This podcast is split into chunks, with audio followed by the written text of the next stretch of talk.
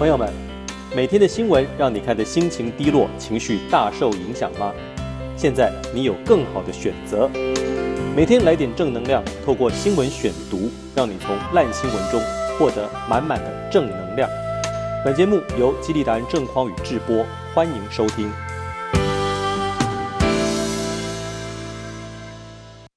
各位朋友好，我是激励达人郑匡宇啊，透过每天新闻的选读。希望能够带给大家一些正能量。今天呢，跟大家分享的几则新闻啊，第一则是 Google 下架 Parler 社群媒体，全面封杀川普。美国国会山庄六日被短暂暴力攻占之后，总统川普仍在推特上发表争议性的言论，结果遭到推特、脸书、IG 等社群媒体封杀禁言，而右翼人士爱用的社群平台 Parler 在八日也被 Google Play 下架，苹果 App Store 也准备下架该程式。这时候就有大陆的网民戏称，川普如今唯一能用的平台只剩他想封杀的抖音啊 TikTok。推特八日表示，川普支持者闯入国会大厦后，川普仍有煽动暴力行为的风险，因此公司决定永久停用川普的官方账号。推特说，仔细审视川普的账号。近期发出的推文与相关内容后，由于有进一步煽动暴力行为的风险，于是他们决定已经永久停用这个账号。对此，川普透过另一个推特账号表示，他早预期会是这样，但他不会被禁语，正考虑另建自己的平台发声。推特宣布永久停用川普的账号之后，Google 也表示已经让应用程式 Parler。从他们的线上商店下架。他们称，发现在 Parler 上持续出现试图煽动暴力的贴文，对公共安全已经构成威胁，要求 Parler 对太过分的内容进行审查，而在其解决这问题之前，暂时将 Parler 下架。苹果则限 Parler 在二十四小时内提交详细的审查与过滤计划。社区媒体禁言引发了热烈讨论。在大陆，一个名为川建国的网民对川普喊话，称全美所有主流社媒都禁用了你的账号，现在唯一一个你能够取暖的社媒叫做 TikTok，永远不会遗弃你。好啊，这个挺让人莞尔一笑的一个新闻啊。但是呢，我们在看待这个事情的时候啊，我觉得，嗯，可能要从各种不同的角度来看呢、我想问一下各位朋友哈，你自己在看川普他因为发表这些呃煽动的言论，所以他的推特账号被永久禁止这件事情啊，你是怎么看的？现在在网络上其实有各种不同的论点，当然有一派是觉得他早就该被禁了啊，但也有另外一派人呢，就会觉得说，哦哟，大家要注意哦，现在这些社群媒体啊，而且。无法无天呐、应该是说他们可以只手遮天呐、想干嘛就干嘛，连总统的账号他们都可以随便把它封掉。那未来你我每一个小民的账号，是不是只要不合他们的意，或者都得在他们制定的规范底下才能够发言？那如果他们制定的规范其实不合理呢？那我们的权益该怎么办啊？所以一直会有像这样子的一个论点在彼此征战着。我自己在看这件事情的时候，我会觉得，其实呢，我不认为他们应该把川普总统的推特账号整个给停掉，或者是他的 FB 也不要整个停掉。但可以做的是什么？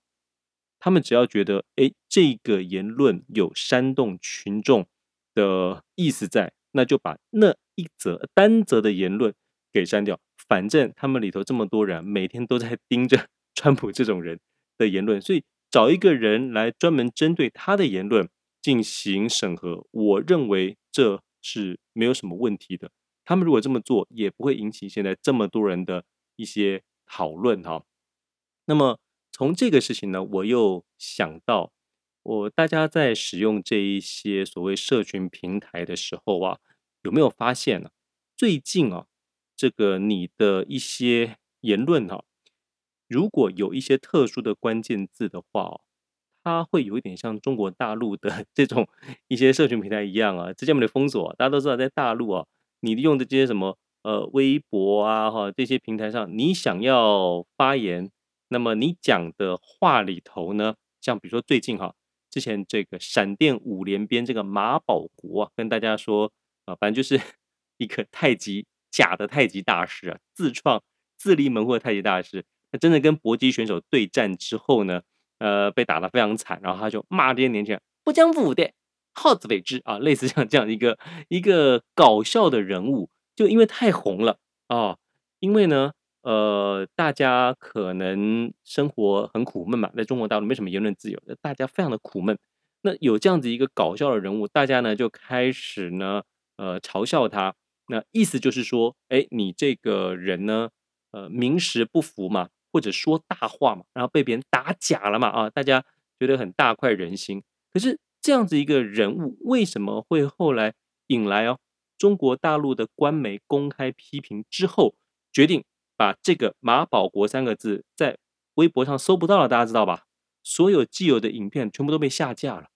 为什么呢？啊，我听到一个论点，觉得也蛮有道理的，就是哦，整个明星的背后，这种哈，对于假的东西啊，名实不符的东西啊的这种呃。唾弃啊、痛恨啊，或者搞笑，是非常有可能玩着玩着哈，就玩火上身，就上了共产党的身了。就如果大家呢，呃，把对于马保国的批评也拿来哦，拿来骂这个共产党的话，共产党受不了啊。所以说，赶快就把这个事情呢，哎，就在这边停止，大家就不要再讨论这个事情了哦。那这就是在集权国家、共产国家他们可以做的事情。所以说。我自己在呃中国大陆的网站上面，像什么六四啊这种，你也是不能出现的嘛，哦，那如果说未来的这个美国这些自由世界啊的这些社群媒体，他们也开始设一些这样子的关键字，然后或者你有时候其实你并不是呃想要去煽动什么不好的，你只是可能引用了某个人的一些言论里头有煽动性的文字，但是。他的机器人不管你这么多啊，这个 AI 还不够 聪明啊，他就会直接把你想讲的言论给全部屏蔽掉，全部删掉。那这样子对于所谓公理正义呀、或者言论自由的讨论，难道是好的事情吗？我自己啊，最近在 FB 上面就遇到发表一篇文章，结果呢，他们就跟我说，哎，我这个里头呢。有这种呃可能不堪入目的字眼呐、哦不好的一些言论，大概是在我的这个文章的附的照片里头。可是大家对我很了解的话，你就知道搭讪达人、激励达人，怎么可能会有这种好像所谓什么不堪入目的这种言论呢？不可能啊，我激励达人嘛，哦，所以呢是怎么样？是哦，我呢之前有一个类似像一个表演哈，一个一个表演。那我把它放在呃 TikTok 上面，在 TikTok 上面呢，有一些人呢，呃，比较不理性嘛，啊，就应该是说他对于统独的议题呢是很敏感的。那我当时呢，是因为有一个电视剧的角色哈，想要找我去试镜，那试镜的角色就是中国大陆的官员，所以我就自己啊想象这个中国大陆的官员会讲一些什么话啊，比如说呃。这个两岸本属一家啊，我们烧成灰都是中国人。我就这样子模仿这样子一段算是试镜的感觉的影片放在上面哦，哇，就有一堆人，也不管我是谁啊，也反正就是用蛮不堪入目的文字会来攻击我。那但也讲了一些什么那统独的一些他们的一些想法哦。我呢，在我的文章里头呢，贴文里头就讲说，哎。大家看啊，我把我这个实际操作的案例给大家看一下。就如果我们平常呢，希望能够去制造一些大家讨论度比较高的言论的话呢，你把一些事情啊，把一些议题给无限上纲，你把它上纲到可能呃同志的议题啊，啊这个性别平等的议题啊，哦又或者是歧视啊啊这般统独的话呢，都可以引起大家更加热烈的讨论。那你在网络上面呢，想要带所谓的风向啊，就可以这么做。就我只是想要去表达说，哦，我们可以这样子来操作风向，是一个非常理性的文章跟讨论。但是因为我就直接截图了我在 TikTok 上面被大家哦这个骂的这个言论，那放在我的这个贴文里头，哎就不行了，因为脸书它自己的这个 AI 哦很厉害，就收到里头有不堪入目的文字，所以就直接认定我整个讨论这个事情的文章就是要被屏蔽掉的。可是其实很冤呐，对吧？我是拿这个东西当成是一个例子，跟大家说这个事情可以怎么做，但却因为其中的这个照片里头用了引用了啊这些骂我的人的话，我就不能用了啊。所以呃，未来呢，我在想啊，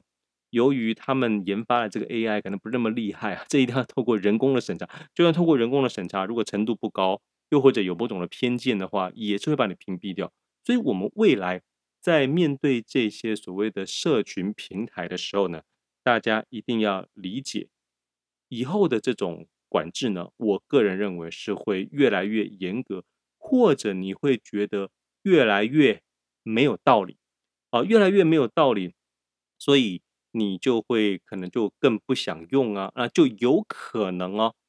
呃，会有一个风潮，就是呢，大家开始啊去。回到自己，想办法自己建立自己的网站啊，等于你并不再利用所谓的社群平台，或者社群平台可能很只是很简单的，你去推广推销，让人家知道哦，其实你另外有一个你自己的网站，你在上面是可以畅所欲言的。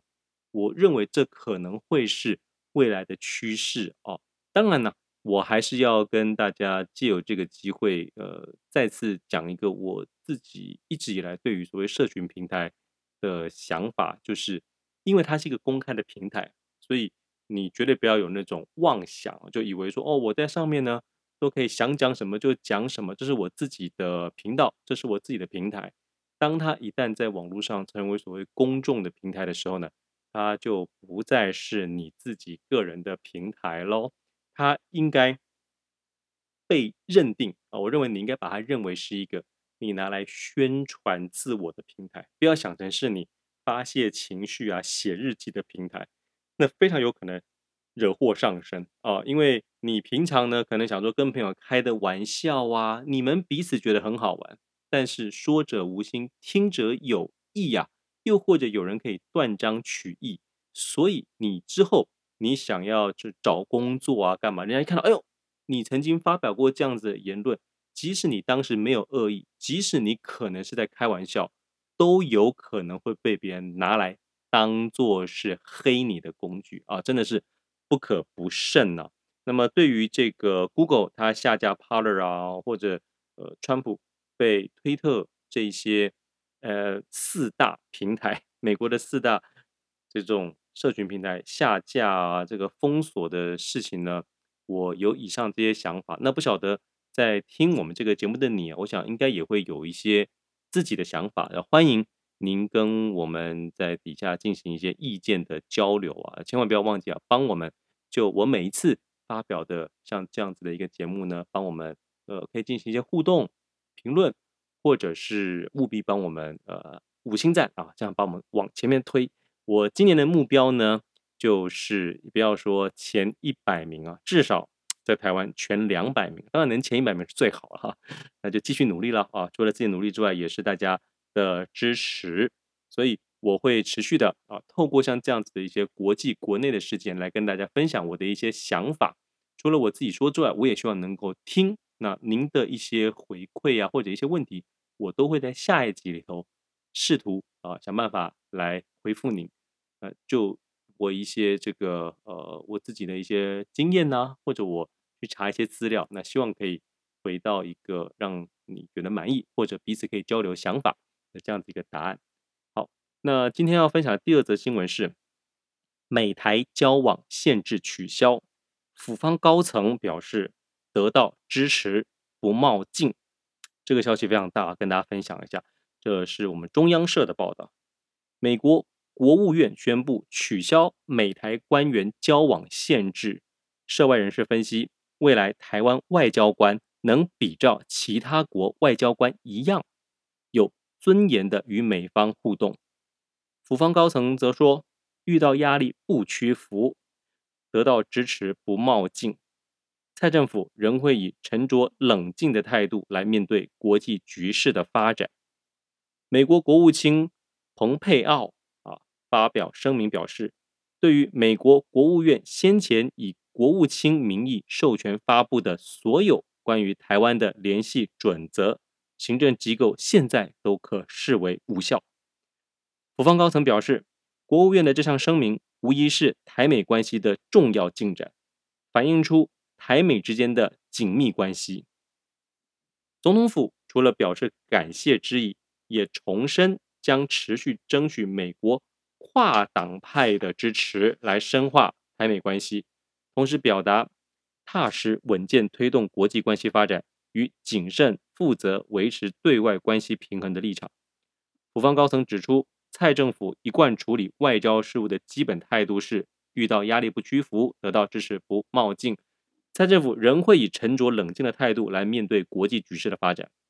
对此，涉外人士分析，过去数十年来，台湾呼吁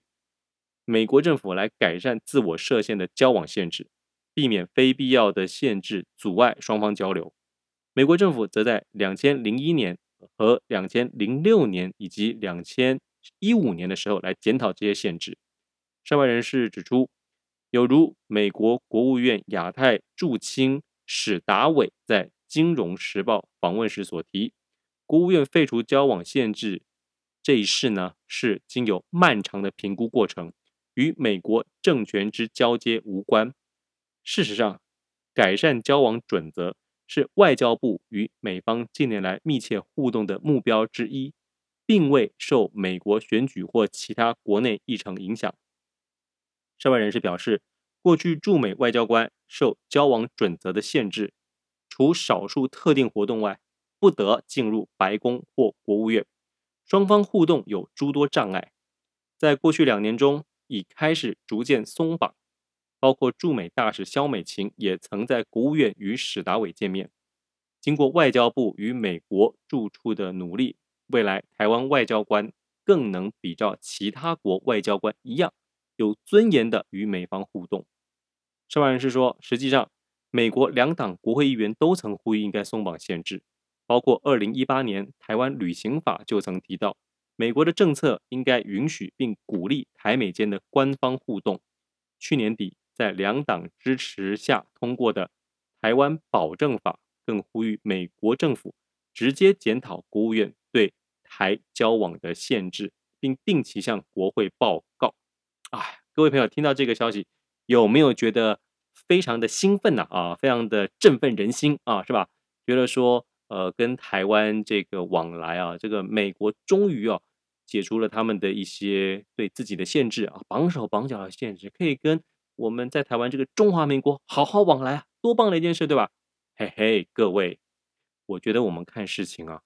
绝对不能这么简单轻易的看。这个事情一出来之后呢，包括前几天呢。美国驻联合国的大使说，在他们这个政权交替之前呢，希望能够来台湾访问。台湾的这些官员当然就是大表欢迎了哈。那我在看这些事情的时候，当然第一个，中国大陆那边一定啊就开始有非常多的反应叫嚣，讲说一定要什么美国会付出沉重代价啊，什么这有的没的哈。那么我在看这件事情的时候，我有几个想法哈。第一个呢，呃，我们在呃，如果说美国哈，他是这个真心的想要跟我们来进行这种关系的深化呀，为什么要选在政权交替之前的几天做这个事情呢？各位，你有没有想过？你觉得真的是如他们所说的哦？这前面已经讨论很久了，所以应该就要公布，所以选在现在公布。明明你的这个川普政权就已经没剩几天了，你为什么不等着？因为这么重大的事情，你可以等着交接给下一任，对不对？拜登的政权来决定要讲还是不要讲，对吧？为什么要急在这个时候？好，我跟大家说，在政治上或者在我们一般生活中、商业上呢，其实都会发生这样的事情。其实就是不甘心，哎，刻意给你这个新任者穿小鞋，给你制造麻烦。各位，你想哈，呃，川普他一直觉得自己输的当然是心不甘情不愿啊。虽然他嘴巴上啊一直讲说一定是有人舞弊啊，可是又没有办法拿出非常有力的证据。那么在这种种不甘心的情绪底下呢，哎，就各种招都出来了啊。除了煽动这些民众去白宫外面哈、啊。这个示威啊，最后还呃造成了死人的事件以外，我觉得这现在这个事情啊，就是取消了美国的官员跟台湾的这种交流上的一些限制啊，我认为这其实当然了，能够跟我们正常交流，我觉得也非常好。可是他做这个事情的背后的想法，一定是有想要给拜登制造棘手问题。这样子的一个意念在，那制造这个棘手意念呢，就可以让拜登一上任的时候感到非常非常的 不舒服，就是事情会很难做啊、特别是跟中国大陆的关系。各位，你想哈、哦，呃，中国大陆一定会有反应嘛？现在就有反应嘛？那拜登一上来，如果说他继续的跟中国大陆说，跟全世界说，对，我们就是要延续我们这个川普前总统取消的这个禁令，那我们要跟台湾好好的交往。那你觉得他未来的四年跟中国大陆关系会好吗？一定不会好。好，那么如果他一上来的时候呢，就立刻啊，拜登一上来就立刻说，哦，前朝。川普政权讲的这些什么取消对台的限制呢？我们认为呢，呃，这是不对的啊、我们还是要继续在他宣布之前，依照那些过去跟台湾往来的时候的这些准则。哇吼，他这么一说，你觉得全世界又会怎么骂他呢？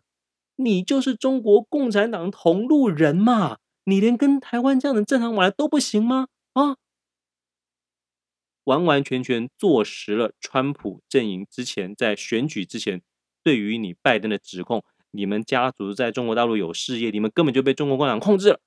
啊！所以各位你看啊，这一招我觉得是高招啊，完全就是让你这个继任者会很不舒服，事情很难的去做下去。那么类似像这样子的一种做法呢，我觉得在呃各位现在身处的一些公司里头啊。在权力的核心的这个斗争啊，或者交替之下哈，你一定也都会有遇到。那有时候派系之间呐，啊，再不然有时候呃，在企业里头最常用的做法就是哦，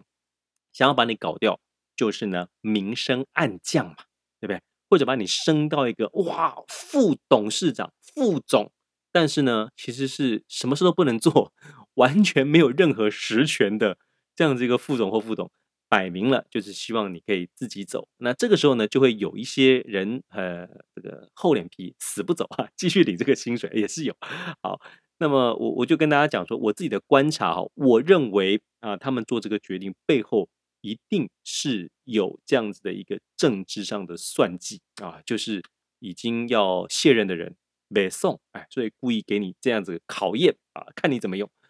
好，那可是哦。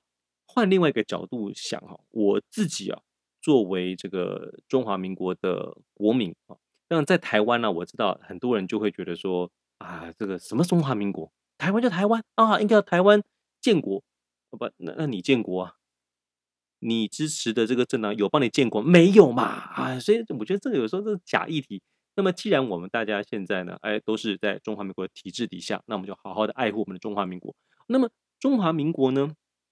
本来美国当时就不应该跟我们不好好正常的往来啊，所以他现在呢正常的往来，我也是觉得非常好啊。哎，只是呢，你这个会不会是嘴巴上讲一讲，哎，到时候其实完全没有任何实质的作为呢？我认为这是非常非常需要我们进一步密切注意的，就是你不要好像。形式上，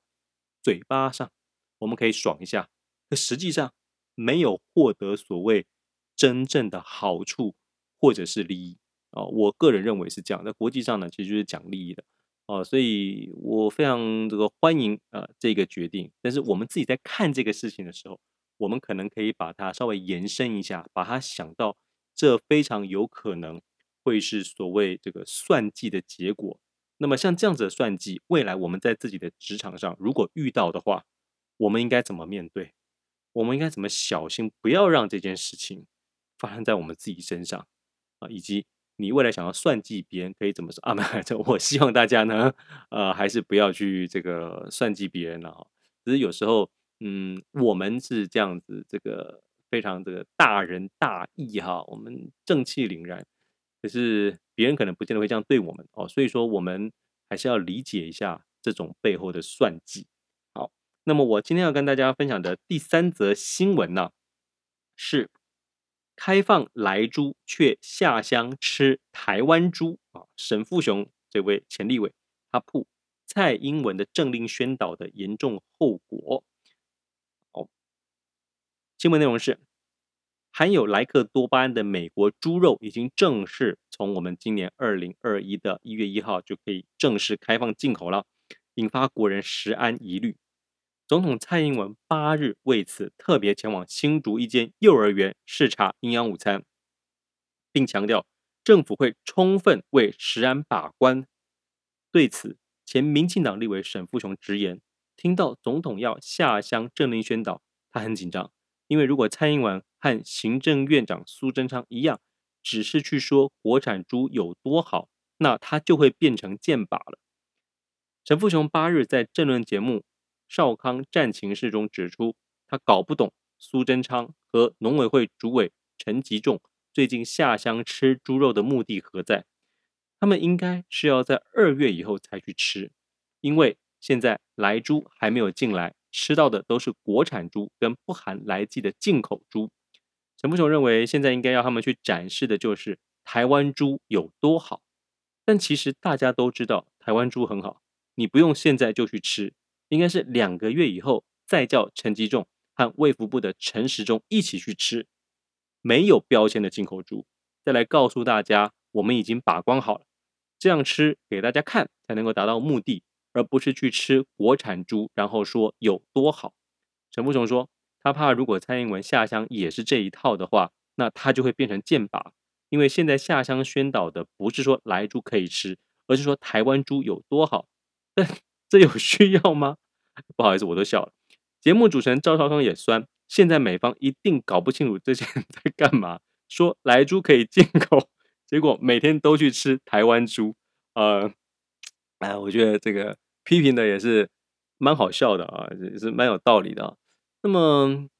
说到这个事情啊，其实我之前呢也针对这个莱猪也有跟大家讨论一下啊，就说我觉得呃，不管哈是国民党还是民进党，我说真的，谁执政，这个莱猪啊是挡不住的，你知道吗？因为呢，我们就是美国的小老弟啊，所以说呃，如果美国他呢就是要这个莱猪，就是说哎，那个我们。跟台湾，我们要这个贸易自由啊，所以我们开放你们租进来，你们要开放我们租进去啊，啊，应该是要这样子的啊。特别是呢，美国可能会跟台湾说啊，你呢让我的租进去，那其他某某某某这个这个组织啊，国际的一些什么贸易组织啊，或什么 RCEP 什么，我就大力支持，让你台湾也可以加入。哎，对，如果我们可以换到非常好的条件。我认为 OK 的啊，因为呢，其实根据这个国际的一些标准了哈，说真的，这个如果说国际的标准，哎，确定虽然是有含这个莱克多巴胺，那但是它少一定的剂量，其实人体吃了还好。又或者说我们呃一个礼拜可能只吃一次，可能也不会有事嘛，对不对？应该说啊，美国人都吃的很开心，那台湾在担心什么，对不对啊？有些人他就是。大概会是这样子的一个论点。那我只是认为，说真的，我觉得台湾挡不住。只是我们要让莱猪进来，那你要让我们国人清楚的知道，我们到底得到了什么好处嘛？你不能呃什么好处都，我最怕是什么好处都没有，你就只是想要去巴结美国，然后幻想着美国会把好东西给我们。我就最怕就是这一点啊。好，那现在不管怎么样，反正这个莱猪就是要进来了嘛。那么进来之后呢，的确啊，我们的首长现在哈一直在这边喊说这个台湾猪好，其实真的是意义不大啊。民众呢看了也是可能会觉得很气吧。哦，我觉得民众现在呃最气的就是你没有跟我们好好的沟通啊，你就一个行政命令啊就要通过这件事情，那所有的这种管制啊、管理啊、配套措施啊，你做好了吗？那今天呢又发生一个事情，就是说。这个家乐福，它原本这个就处理它的这些猪肉啊，这个标章本来跟我们的主管机关都说好了是可以这样用，哎，结果又突然说原本那种标章不行，你要换标章。那这换标章也是一件非常麻烦的事情啊。反正现在呢，呃，政府自己可能也搞一团乱嘛，哦，那所以你你也没有办法有一个很明确的一个指导，所以底下的我们这些厂商。可能会有一段阵痛期哦，不是说他们有进什么莱猪，不是，光是为了包装，光是为了标示，我就搞死人了。我就想大概是这样。那么其实这个事情呢，我有另外一个跟行销有关的想法，我说出来跟大家分享一下哦，就是，呃，当然根据这种科学的这种报告哈，的确哈，莱克多巴胺这个东西呢，你只要吃到非常非常非常少量。啊，所以基本上呢是不会有问题的。也就是说，呃，你一个礼拜或你一个月吃一次就没事嘛，对吧？应该不会有事吧，对不对？好，那各位有没有想过哈？如果你今天呢是也是做食品的，你有没有想过哈？站在行销的角度啊，反其道而行，跟别人完全不一样，你就赢了啊。也就是说，假设你今天如果开餐厅啊，假设你就是卖猪排的，呃。说不定哦，你如果想要最快引起所有媒体的注意，你就开一间店，直接发函给所有的新闻媒体说，本店专门用含有莱克多巴胺的猪，欢迎来试吃。我跟你讲，就是让大家呢知道说，哦，我们这个本店呢专门就是进口美国的猪肉，然后的确会含有这个莱克多巴胺，但是呢，民众要知道，你一个礼拜只吃一次，就吃这一餐。是绝对不会有事的，因为根据科学的报告，其实怎样怎样讲，哎，各位你知道，我跟你保证，你如果敢这样子反其道而行的话，你就成为台湾第一家，所有媒体全部都来报你，唯一一个 敢大声的说我们就是用含有莱克多巴胺猪的，哇，那个媒体的效应多棒！然后一般民众想一想，哎，其实也对啊，啊都没吃过莱猪，要不要试试看看？或者说，那这。这个剂量很少，试吃一餐应该也不会怎么样吧？哦，你的这个名气哇一下子冲到超高的哦，这其实就是我们在行销的时候呢，你可以用的一个手法。呃，说不定哎，各位你知道，你做这个餐，说不定哦，美国的那个什么在台协会 AIT 啊，哎，还跑来吃啊，就觉得说啊，你这个支持我们台美之间正常贸易啊，所以要支持你。那你又可以拿这个东西。拿来好好的大打广告，哎呀，当然了，我前面讲的这个是比较有这个开玩笑的成分呢。我是主要想要跟大家借由这则新闻呢，我觉得我们还是呃，因为民众大部分其实还是很无奈的嘛，对不对？那政府有这个政策，那我们能怎么办呢？对不对？呃，我觉得可以做的方法就是啊，我们去抽丝剥茧，从中啊抽出一些对我们来说可能在日常生活中，在我们的商业上。是可以运用的，像比如说我刚才提到的这种反其道而行啊的这种方式，哎，它其实很多时候就是一个呃去建立你品牌高度啊一个很好的方法啊。虽然虽然难免会遭遇到一些骂声，可是哦，如果说它跟你自己在推广的理念呢或者中心思想啊是一致的话，我就觉得你应该去做一做啊。比如说我。呃，前一阵子，前一阵因为参加一个，就我们公司主办一个活动嘛，是跟反毒还有建立社安网的一个研讨会。那在这个研讨会上，其中一位讲者呢，就是黄志豪律师。各位知道黄志豪律师是谁吗？黄律师呢，就是那个专门帮类似像郑捷或者是杀害小灯泡的那位。好像什么景玉吧，对不对？陈景玉还是辩护的，他专门帮这种，呃，我们说这个罪无可赦的坏蛋辩护的人。好，那一般人在看呢，这个事情可能就会说啊，你这家伙，这些垃圾